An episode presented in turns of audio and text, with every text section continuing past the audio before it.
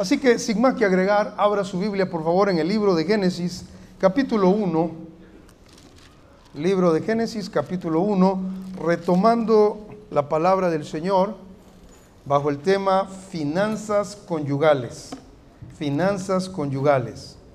Génesis capítulo 1, versículo 26, nuevamente el texto que vamos a tomar, versículo 26 en adelante. Entonces dijo Dios, hagamos al hombre a nuestra imagen, conforme a nuestra semejanza, y señoree en los peces del mar, en las aves de los cielos, en las bestias, en toda la tierra y en todo animal que se arrastra sobre la tierra.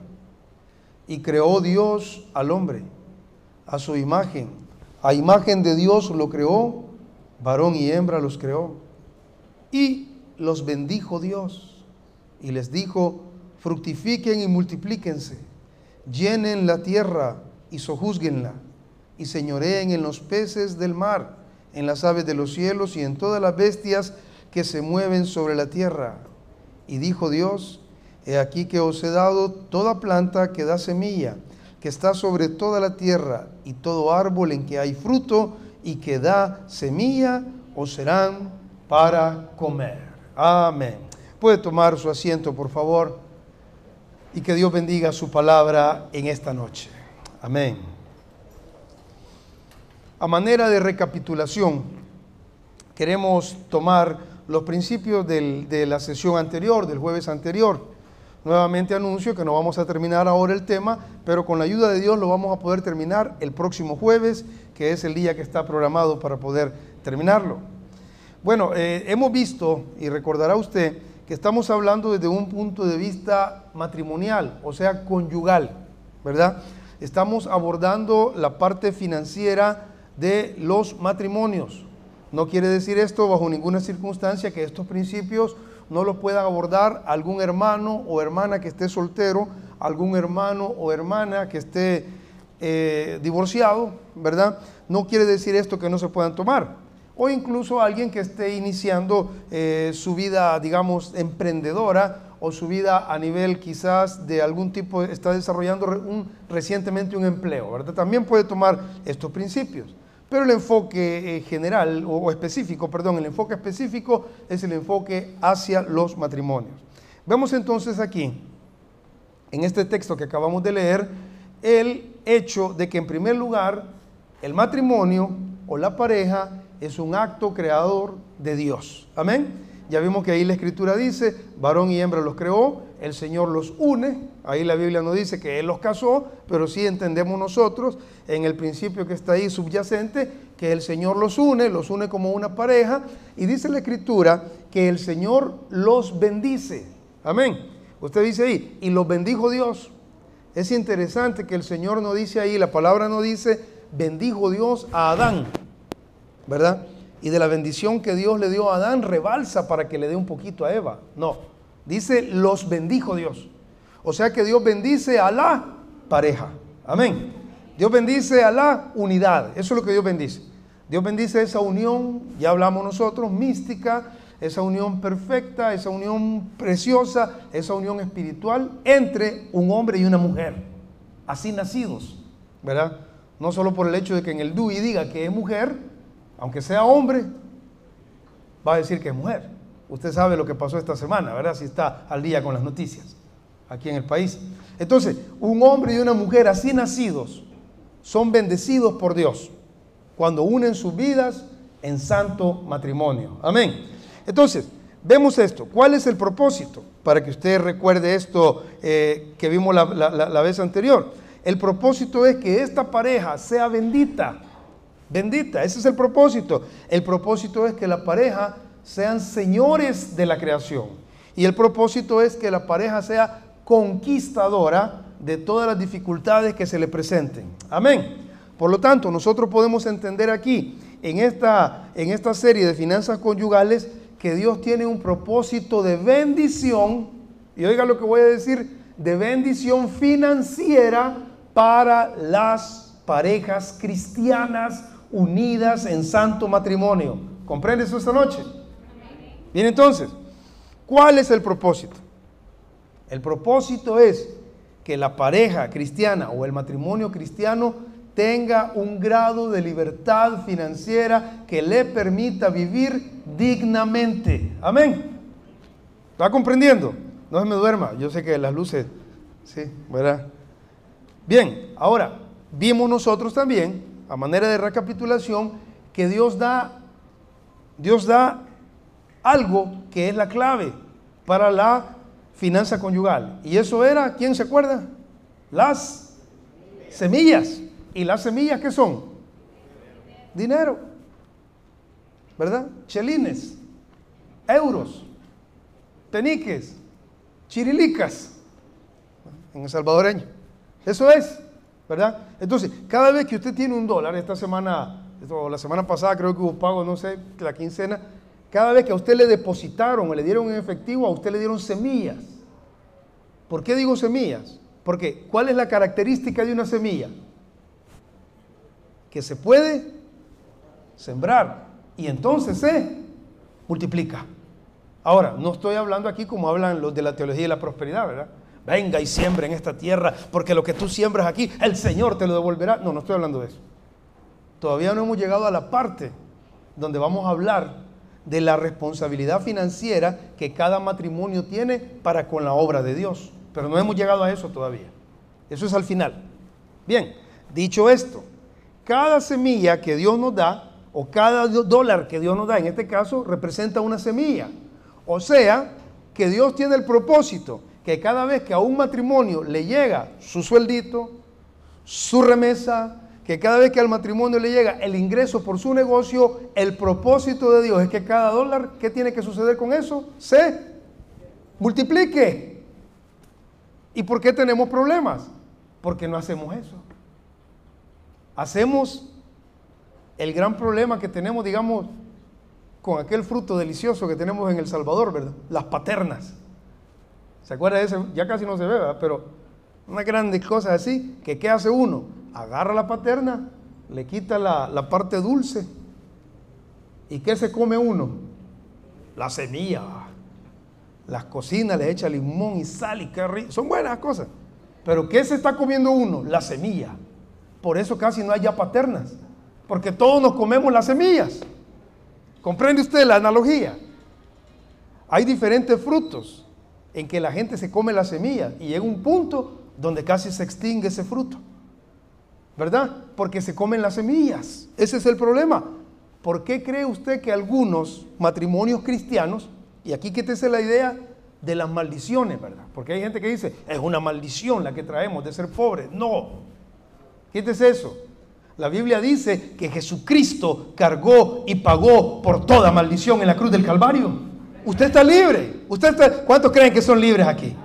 Va, entonces, fuera cualquier pensamiento que hay una maldición de pobreza, una maldición generacional, quítese eso, quítese eso de la cabecita. El problema es que se está comiendo las semillas. Ese es el problema. Y ya vamos a ver cómo se las está comiendo. Bien, por lo tanto, lo primero que nosotros vimos, y usted se recordará, es que el problema que tenemos es el mal uso del dinero en el matrimonio. Es el mal uso del dinero en el matrimonio. La Biblia nos dice en Eclesiastés capítulo 10, versículo 19, búsquelo en su Biblia por favor, Eclesiastés 10, 19.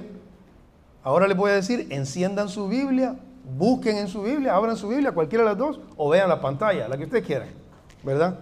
De preferencia abran su Biblia.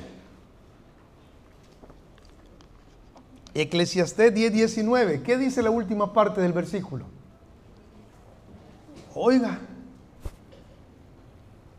Dígalo sin miedo, por favor, ¿qué dice la última parte del versículo? Vaya. ¿Es bíblico o no es bíblico que es una semilla que es buena? El valor intrínseco del dinero es neutral, ¿verdad? ¿Por qué? Porque se puede usar para lo malo o para lo bueno. Pero en el momento que llega a sus manos, como sus manos están benditas, usted sabe eso. Usted sabe que Dios lo ha bendecido a usted. Y como matrimonio, ¿qué dice ahí? Y los bendijo Dios. O sea que ustedes, los matrimonios cristianos y las personas que están aquí, tienen una bendición de parte de Dios. ¿Cuántos matrimonios dicen amén por eso? Tienen una bendición, lo que pasa es que no la usan.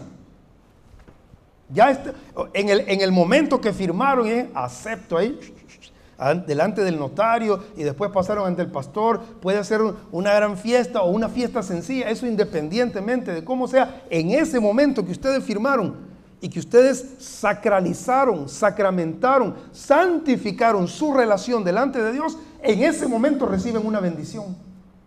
No reciben un cheque de una cantidad grande, reciben la bendición de que no importa qué tan pocos sean los recursos que lleguen en su mano, ustedes tienen la bendición de parte de Dios de que los pueden multiplicar. ¿Cuántos dicen amén por eso? ¡Qué hermoso! Ahora, si usted está usando mal la bendición, ese ya no es problema de Dios. Como cuando un, cuando un, un padre le está pagando la universidad a un hijo, ¿verdad? Hay un momento en que uno de papá puede ir al colegio a ver cómo va el niño, a la niña uno de repente, el muchachito está a cuarto, quinto grado, y de repente llega de sorpresa uno y entra y, y el muchachito todo desesperado. Pero ya cuando uno está en la universidad, uno no llega a la universidad a ver cómo va el niño, el niño de 21 años. No, no, no llega así. No llega a ver cómo está la niña. No, no, no, no se hace eso. Uno lo que hace es le da los recursos al hijo. Y uno le vaya, hijo, aproveche porque se lo estoy dando. Le está dando una bendición. Amén.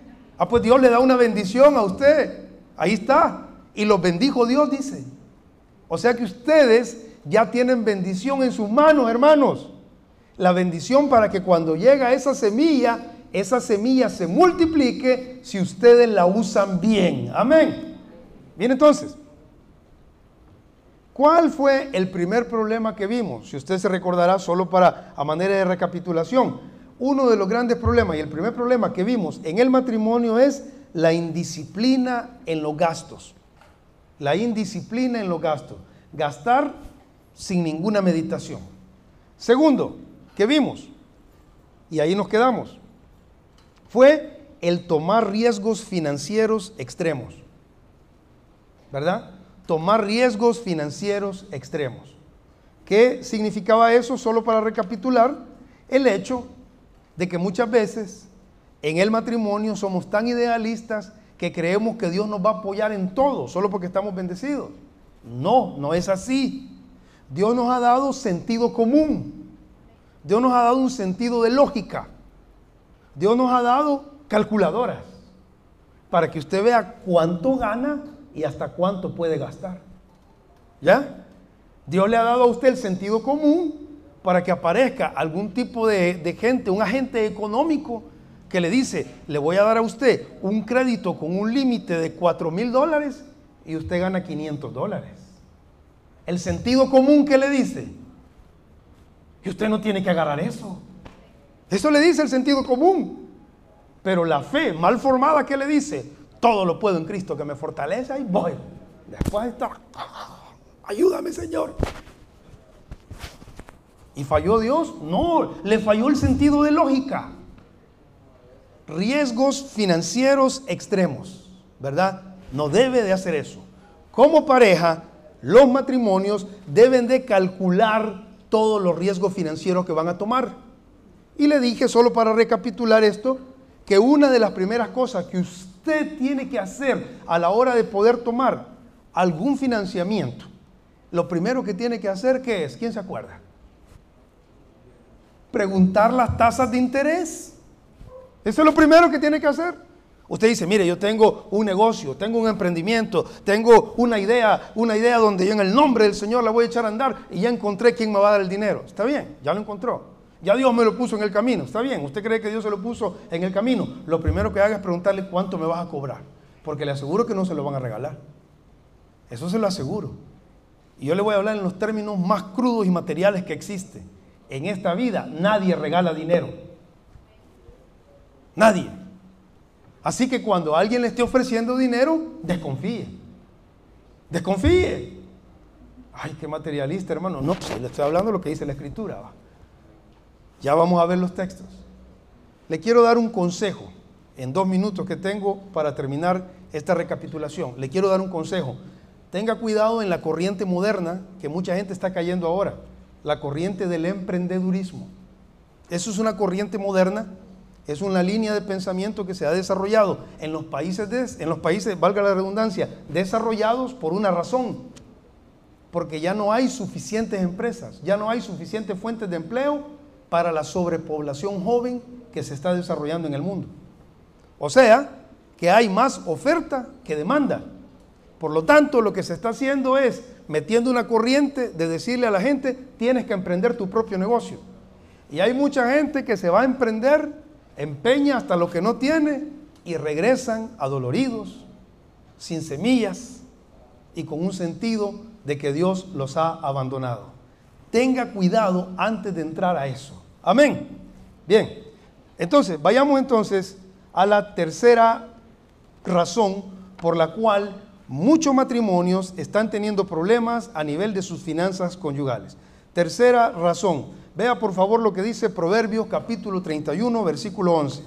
Tercera razón por la cual muchos matrimonios están teniendo problemas en sus finanzas conyugales.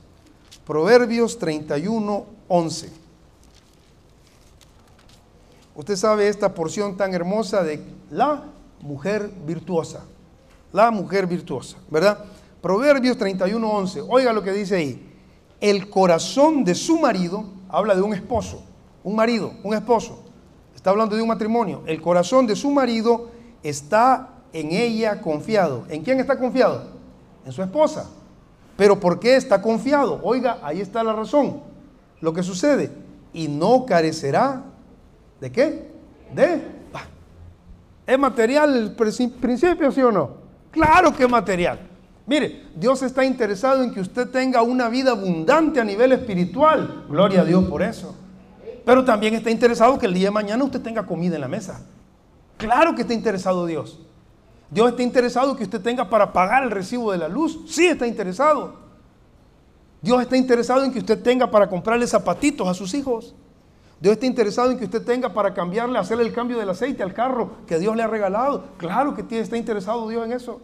Dios está interesado en que usted tenga lo suficiente para vivir dignamente y tener una vida que agrade a Dios y que glorifique el nombre de Dios. Dios está interesado en eso.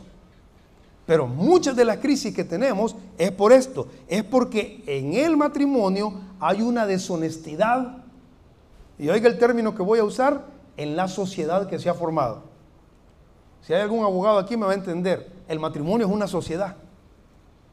En, síntesis, el matrimonio es una sociedad. ¿Qué es lo que se hace cuando se casan? Firman. Eso es lo que hacen. Van a firmar. Y en la sociedad, usted va a una sociedad de negocios cualquiera, dos hombres, tres hermanos, tres amigos, y van a hacer un negocio, llaman un acta con un abogado, ¿y qué se hace para formalizar el negocio, la sociedad? Se firma. ¿Qué se hace para formalizar el matrimonio? ¿Va? Ahí están los bienes mancomunados. ¿Qué tenés vos? Yo tengo un closet, un pantry, una refri.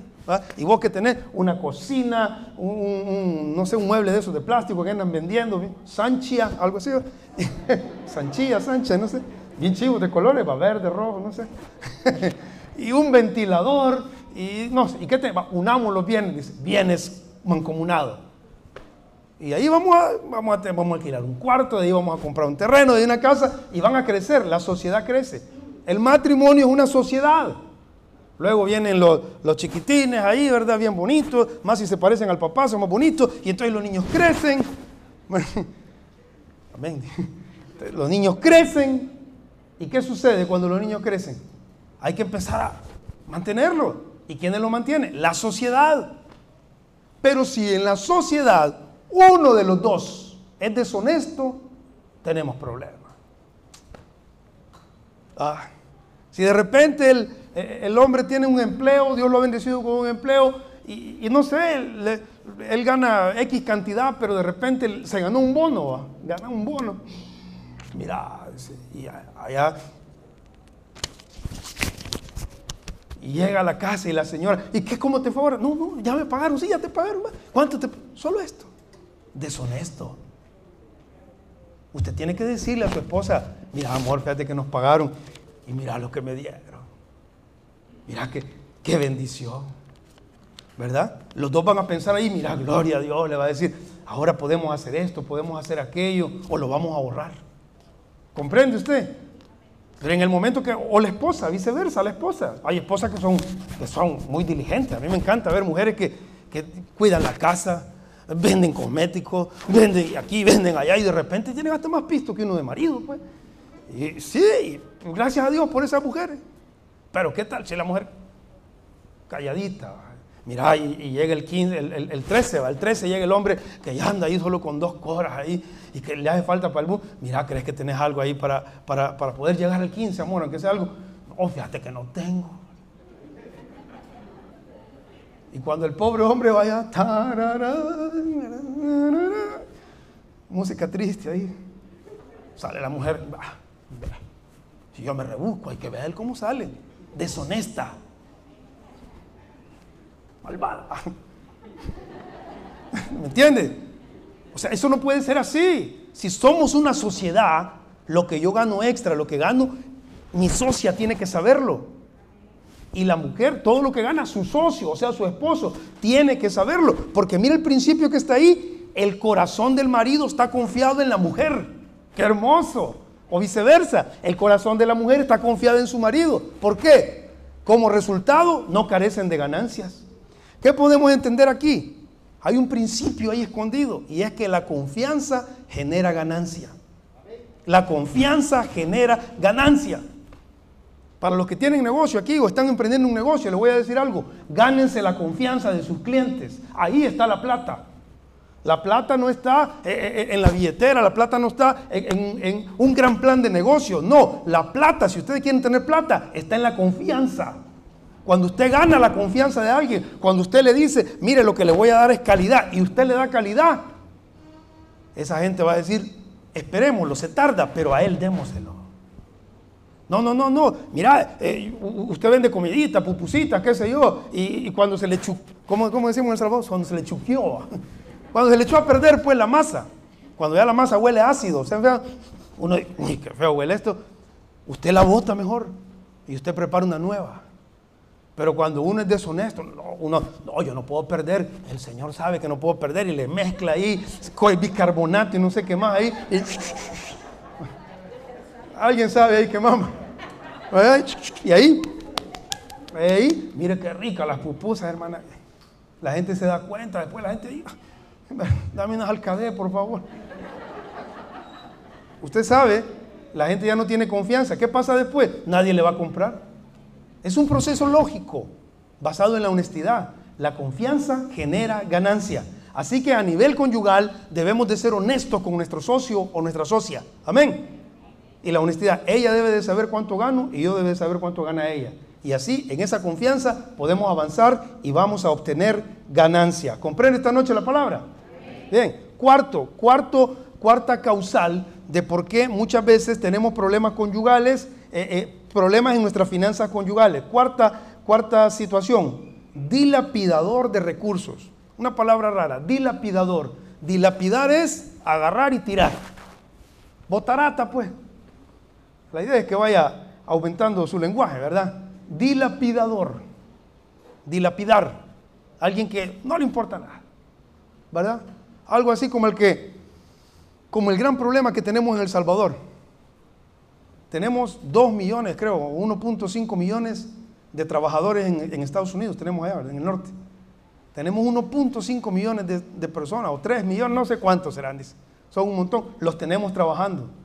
Y esa pobre gente nos mandan 7 mil millones de dólares al año al país. Y a algunos de ustedes les llega esa plata. ¿Y qué hacen con esa plata? ¿Cuántos han hecho una ampliación en la casa? ¿Cuántos han puesto una tienda? ¿Cuántos han puesto un negocio? ¿Cuántos dijeron voy a tener un ahorro por si aquel se tiene que venir, aquí le voy a tener algo, por lo menos para que comience algo? ¿Cuántos han hecho eso? Al contrario, ¿qué se hace? El salvadoreño común y corriente cuando recibe ese dinero, lo primero que hace es, la parte religiosa, si es evangélico, yo aparto mi diezmo y lo aparta. Sí, y lo después, ¿qué hace? Sale corriendo a dejarlo ahí.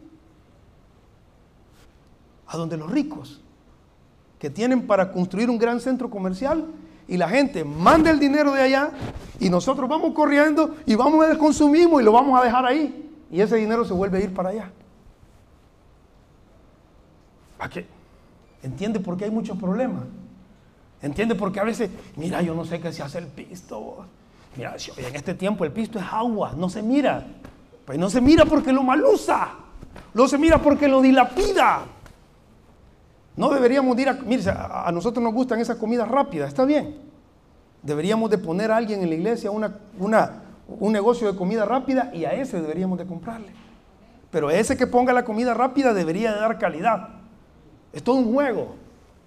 Lo que le estoy enseñando es cómo salir de una crisis, señores. Lo que le estoy enseñando de acuerdo a la palabra es que los recursos deben de cuidarse. Perdón, Proverbio 21, 17. Mire lo que dice la escritura, por favor.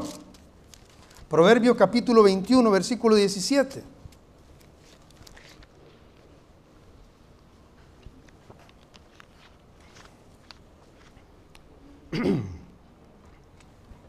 Proverbio 21, 17. Oiga lo que dice. Hombre necesitado será quién? El que ama, ¿el qué? El deleite. Hombre necesitado será el que ama el deleite. Y el que ama el vino y los ungüentos no se enriquecerá. Fíjense que aquí hay una enseñanza poderosa. Dice aquí que el que ama los deleites, ¿qué es un deleite? le, le voy a decir que es un deleite. Usted tiene ahorita en su casa Usted tiene ahorita en su casa, ¿qué tendrá? ¿Qué tendrá? Más unos frijolitos, ¿verdad? Tiene unos frijolitos, tiene unas tortillitas colochitas, Hay unas que hacen así conchaditas, tostaditas, aguacatitos.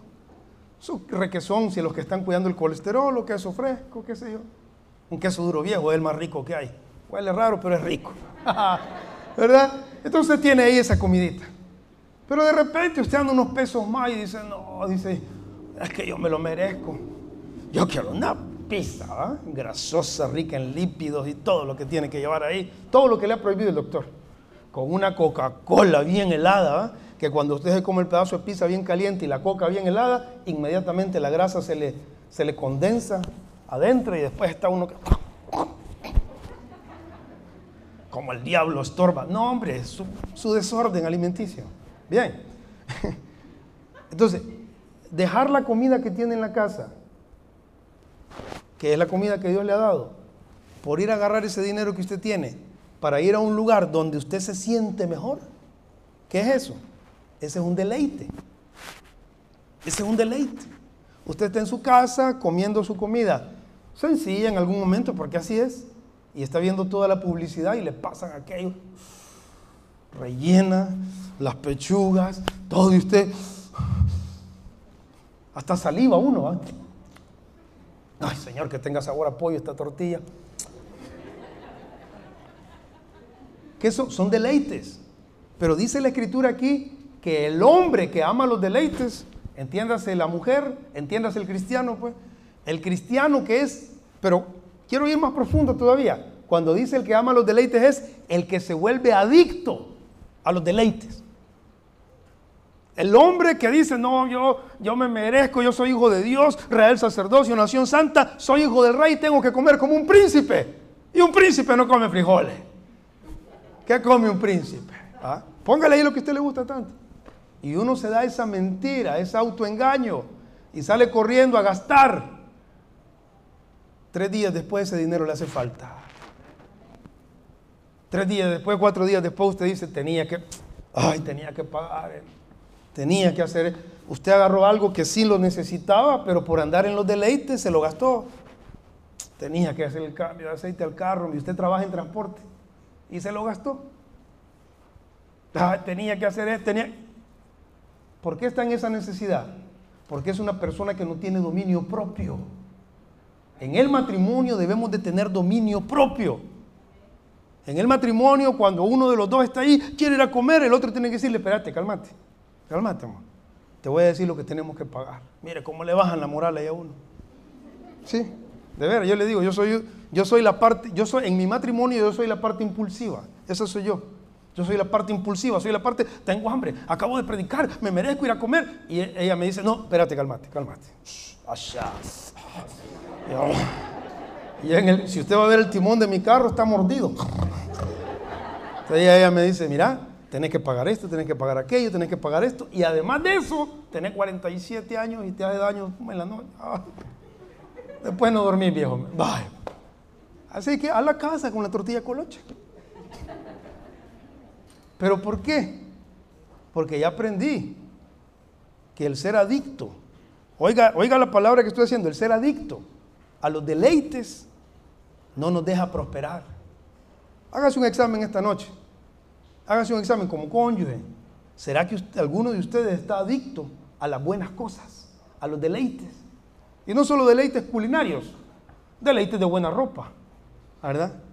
Hay quien dice, no, mira, yo solo marca, ¿verdad? A mí no me gusta cualquier cosa. No, yo cómo voy a comprar allá abajo. No, yo cómo voy a comprar. No, yo voy a. Tengo que ir a un centro comercial, pues. ¿Qué hace usted con la remesa? Y uso la palabra clara, con la remesa que Dios le manda. Porque no son sus parientes, es Dios que le está mandando eso. ¿Qué hace usted con eso? Paga lo que tiene que pagar y ahí lo demás, perdido, tirado. ¿Qué está haciendo con eso? Usted tiene que hacer un alto, tiene que parar. Usted tiene que cambiar su forma de pensar, tiene que dejar la mente de pobre. La pobreza no está en el bolsillo, la pobreza está en la mente. ¿Ya? El hecho no es que ser pobre porque vivo en Apopa. Soy pobre porque pienso como pienso.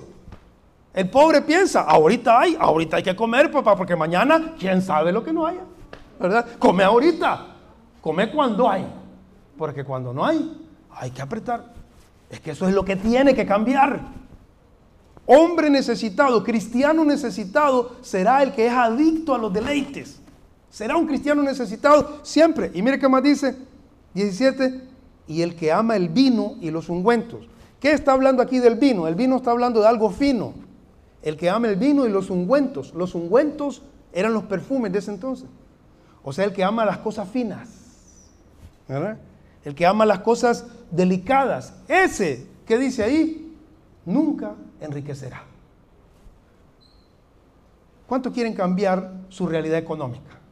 Así, si eso no es pecado. Pregunto de nuevo, ¿cuántos quieren cambiar su realidad económica?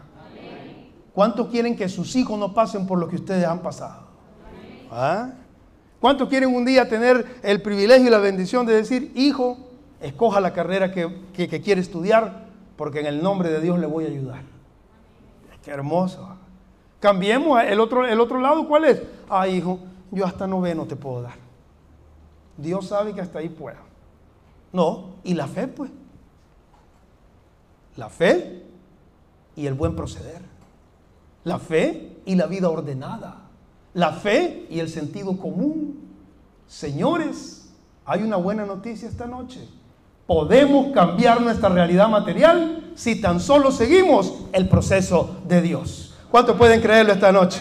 Aleluya. Amén. Bien, entonces, sigamos. Cuarto, quinto, perdón. Quinto problema que tenemos en las finanzas conyugales que no nos permiten avanzar y nos traen muchos problemas. Quinto, tomar deudas innecesarias o unilaterales. Todo está enfocado en las finanzas, todo está enfocado en la semilla. Tomar deudas innecesarias o unilaterales.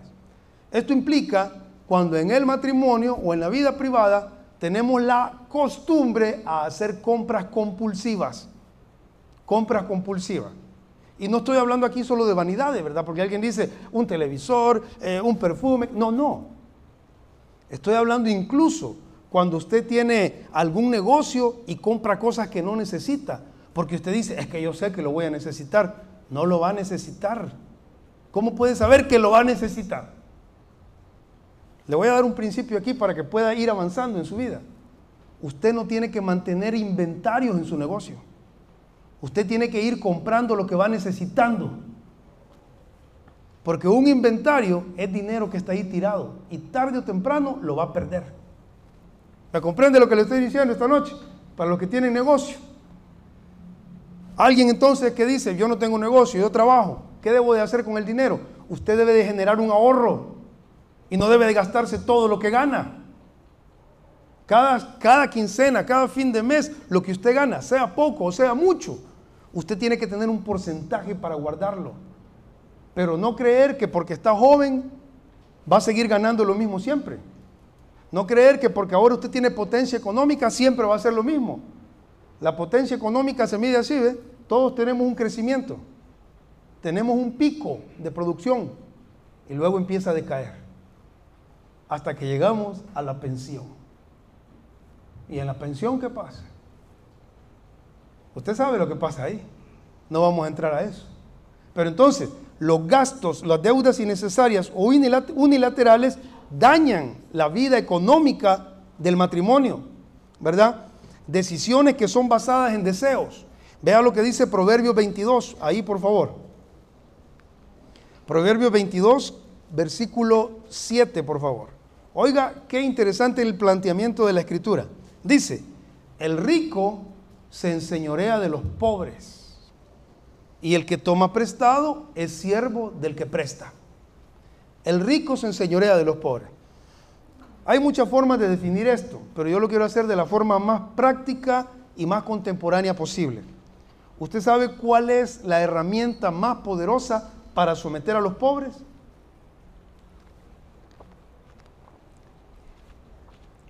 La publicidad. Usted viene entrando, bueno, yo, yo cada vez que vengo aquí a la iglesia tengo que, tengo que venirme, ahí paso enfrente pues, del gran centro comercial y hay unas pantallas gigantes, unos televisores gigantes. Pues. Yo creía que ah, los televisores gigantes eran los que había visto en algunas casas, pero hay unos, nunca pensé que había unos televisores. ¡Qué bárbaro eso! Y cuando usted va pasando, hay unas, unas imágenes de una, una comida ahí, que uno inmediatamente, wow, le da hambre ahí.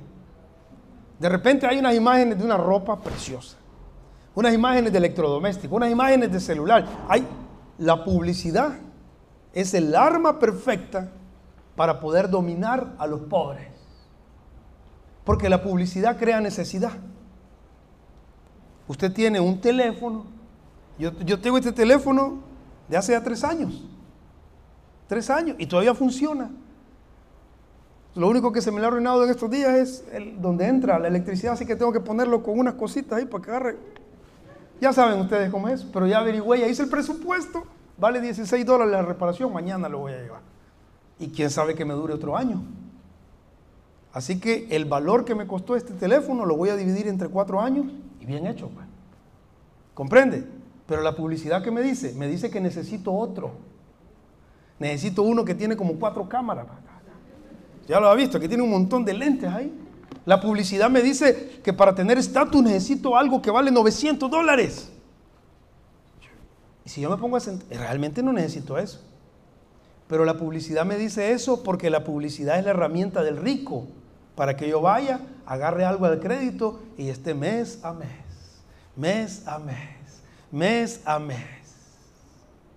¿Cuántas cosas usted está pagando, pagando y pagando y nunca termina? ¿Cuántos han gastado 900, 500, 600 dólares en un celular y no tienen una Biblia de estudio? ¿Cómo la ve?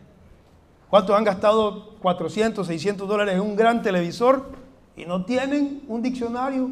Y hay cosas que por eso no las entienden porque dice, bien raro, habla. No, compre un diccionario, hombre. Hay dos libros que tienen que estar en su vida, la Biblia y un diccionario. Le pueden cambiar la vida. Consejo, no se deje manipular por los ricos. No se deje manipular por los ricos. La mejor comida no está ahí ni en los otros centros comerciales. La mejor comida está en su casa. Ahí está. ¿Comprende? Consejo, no se vuelva esclavo de los prestamistas. Ahí dice, y el que toma prestado es esclavo de quién? Del que le prestó.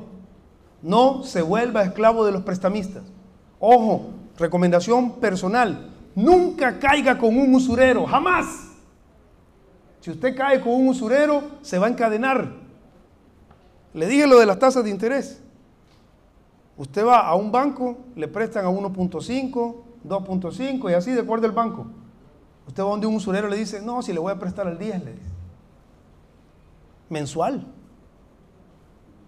Y entonces usted lo multiplica, es el 120 al año.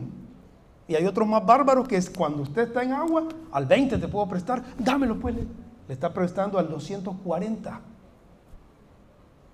Usted comprende lo que le estoy diciendo. Usted comprende que muchas de sus angustias financieras, como matrimonio, como persona, no son por una maldición. Es por mala administración. Pero podemos terminar, porque la Escritura dice, y conocerán la verdad, y la verdad los hará libres. Así que podemos ser libres en el área financiera. Amén. Por lo tanto, nunca, pero nunca de los nunca caiga con un prestamista. Nunca. Y si algún cristiano quiere ejercer un negocio financiero, ejérzalo dentro de las leyes correctas, porque no es malo. No es malo, ejérzalo dentro de las leyes correctas, sin usura, porque la usura está condenada en la Biblia. La usura está condenada en la Biblia. Y yo no puedo decir otra cosa, porque eso es lo que dice la Escritura. Amén. Qué callado está esta noche. Mire, es que uno se enoja cuando uno le toca en el, cuando uno le toca en el pisto. Uno se enoja, ¿va? Pero bien, vayamos avanzando en los pocos minutos que nos quedan, ¿verdad? Séptimo, ¿cuál es otro de los problemas que hay? Que los problemas que hay en la vida económica conyugal que nos arruina, nos arruina el matrimonio, nos arruina la vida. No compartir la carga financiera de la familia. Este es un gran problema. Se enlaza con la deshonestidad que hablé. Pero aquí tenemos un problema. Cuando una de las partes se hace el desentendido. ¿verdad? Actualmente tenemos una dificultad y es una dificultad generacional. Ese es un gran problema que tenemos. La gente, los jóvenes se casan, los que, los, que, los que toman el reto se casan, van, toman el reto, se casan y ellos entran al matrimonio, ellas entran al matrimonio creyendo que van a llegar a un lugar de bendición completa, un lugar donde todo va a ser alegría, donde en las mañanas el esposo va a estar con una flor, un café, va a haber tostada a la francesa, crema chantilly, todo va a estar hermoso. Esa es la expectativa. Y así entran las mujeres, y un vestido blanco, de Instagram todo. Precioso, el sol brilla más, es, es ideal. ¿Y el hombre qué piensa? El hombre piensa que la mujer, porque la mujer, pues, está joven, está hermosa, ¿verdad? El hombre piensa que su mujer siempre va a estar fresca, hermosa, ¿ah? que nunca va a tener celulitis. ¿Sí? El hombre piensa que la mujer siempre va a estar en esa, en esa belleza exuberante y ella siempre lo va a atender como cuando eran novios y todo va a ser maravilloso. Pero un día despertamos, cinco años después, tres años después de casado, despertamos y nos damos cuenta que nos damos cuenta que no todo huele a rosas. Más se ha comido pan con ajo en la noche, no huele a rosa. Usted sabe, ¿verdad? Usted sabe que no es así. Usted sabe que a veces al amanecer, ¿qué es lo primero que hay? ¿Y qué te pasa? No, nada, nada. Está pensando en los recibos que no ha pagado. ¿Y qué te pasa? No, nada, nada, nada. Está pensando en la hipoteca. Está pensando en el alquiler que está a punto de vencer. ¿Y cuál es el problema que tenemos ahí? Cuando uno de los dos se hace el desentendido. Ah, este tiene problemas. no debe de hacerse el desentendido. Si su esposo, si usted es una esposa que ve que su esposo tiene problemas económicos, usted tiene que ir delante de Dios y decirle, Señor, ¿cómo puedo ayudar a mi esposo? ¿Ah? Señor, yo voy a poner aunque sea una venta de refrescos, pero bendíceme, porque en la esquina, en la puerta de mi casa, yo tengo que ayudar a mi esposo. Ese es el espíritu de una esposa para salir adelante. ¿Ya? O viceversa. ¿verdad? El hombre ve que su esposa está angustiada, tiene que preguntarle, ¿qué te pasa? Amor, ¿qué te pasa? Decime, ¿por qué la angustia? Y a ella le dice, ¿qué es lo que pasa? No tengas pena. Yo voy a trabajar horas extra. Ah, miren, todavía tienen que haber héroes en esta iglesia. Voy a trabajar horas extra. Solo martes y jueves, no, porque voy a llegar al estudio de la escritura. Y el domingo en la tarde, después del culto, me voy a ir a trabajar. Pero de que salimos, salimos, amor porque el Señor está con nosotros. ¿Ah? Pero al contrario, no. De veras, amor, sí. Bueno, ¿por qué no hablas con tu papá? Tal vez te ayuda. Ya no quiero ver a ningún hijo que se caso. Digo, ya es tú. Hay que se arreglen. Hoy es tu problema, te la llevaste, es tu problema, compadre. Pues sí, pues. ¿Ah? No, hija, usted casó con ese hombre. Ayúdele. Haga algo. Ponga una venta de algo, haga algo, hija, pero salgan adelante. El Señor está con ustedes. Que no se acuerda la predicación que le dio el pastor Parrilla, pues, que decía que están benditos. Amén. Si piedras quieren vender, están benditos. Si van a ser contadores, si van a ser pupusas, si van a hacer panes, si van a hacer un negocio de lo que sea, ustedes están benditos. Amén. Solo tienen que usar bien la semilla. Eso es lo que tienen que hacer. Dios cumple su parte, los bendice. Ahora nosotros la otra parte, usar bien los recursos usar bien las semillas. Por lo tanto, ¿qué dice la escritura en Amós capítulo 3? Amós capítulo 3. ¿Saben dónde está Amós, verdad? Búsquenlo, búsquenlo. Amós capítulo 3. La última vez que lo vi en esta Biblia, aquí estaba y no está ahorita. Quiero ver. Aquí está. Aquí está. Amós capítulo 3. Amós capítulo 3, versículo 3. Oiga, ahí hay un principio. ¿Andarán dos juntos si no estuvieren de acuerdo? Esa es una pregunta que hay retórica. ¿Andarán dos juntos si no estuvieran de acuerdo? Yo le quiero hacer una pregunta. ¿Prosperará económicamente un matrimonio si no se pone de acuerdo? ¿Qué me dicen? No. Tienen que ponerse de acuerdo. La escritura dice que cordón de tres dobleces no se rompe. Y la escritura que dice también que si dos se ponen de acuerdo en algo en la tierra para pedir al Padre, ¿qué va a hacer el Padre? Lo va a dar. Amén. ¿Verdad? Ese es el poder del acuerdo. Quiero decirle algo y darle una clave aquí en esta noche. Usted como pareja está teniendo problemas económicos. Usted piensa que el problema lo tiene el diablo, lo tiene los políticos, la situación económica mundial. Mire, deje todo eso. Problemas siempre van a haber. Pero hay un Dios que ha prometido y ha dicho, no te dejaré y no te desampararé. Amén. Hay un Dios que ha dicho que en su mesa no faltará comida. ¿Por qué? Porque no he visto justo desamparado ni su descendencia que mendigue un pan. Hay promesa para todo eso. Amén. Por lo tanto, nosotros vivimos sobre la realidad, pero para vivir sobre esa realidad material debemos de usar los principios de la palabra. Y uno de los grandes principios es que debemos de estar de acuerdo en el matrimonio. Si no estamos de acuerdo, lo siento. Lo siento, va a andar dando vía siempre. Lo siento. No va a comprar el carro que tanto quiere comprar. Lo siento. Va a tener que estar esperando que a su hijo le regalen una computadora en el próximo. Sí, lo siento. No va a poder usted ir a comprarla. ¿Comprende? Debe de estar de acuerdo. Así que esta noche usted vaya a su casa, si está aquí su esposo, su esposa, vaya a su casa y dígale, viejo, tenemos que ponernos de acuerdo. No es posible que sigamos peleando por esto. No es posible que vos digamos que vamos a estar aquí y yo allá. No, esto tiene que acabar. Porque en este hogar, en esta iglesia, los matrimonios deben tener la bendición financiera que Dios ha prometido. Amén. Bien, entonces, vamos a llegar al último para dejar la responsabilidad financiera cristiana para la siguiente sesión. El último de esta noche, tacañería entre los cónyuges. Tacañería, este está duro. ¿eh? ¿Cuántas conocen a un marido tacaño? No, no, no. Esperen, voy a tomar agua porque esto merece un trago de agua. Tremendo. Era una pregunta retórica, no tenían que contestarme. Pero bueno, tacañería en el matrimonio. ¿Cuántas conocen, cuántos conocen a una mujer tacaña? Qué bárbaro. Mire, compra pinta uñas, usa zapatos cerrados y anda la uña de los pies pintados. compra pinta uñas, compra, eh, ¿qué más no sé? Rimel, eh, se pistolea, se ametralla el pelo, hace de todo ella. Hace de todo. Pero nunca le dice al marido, mira, aquí hay para que pagues un recibo, o la mitad del recibo.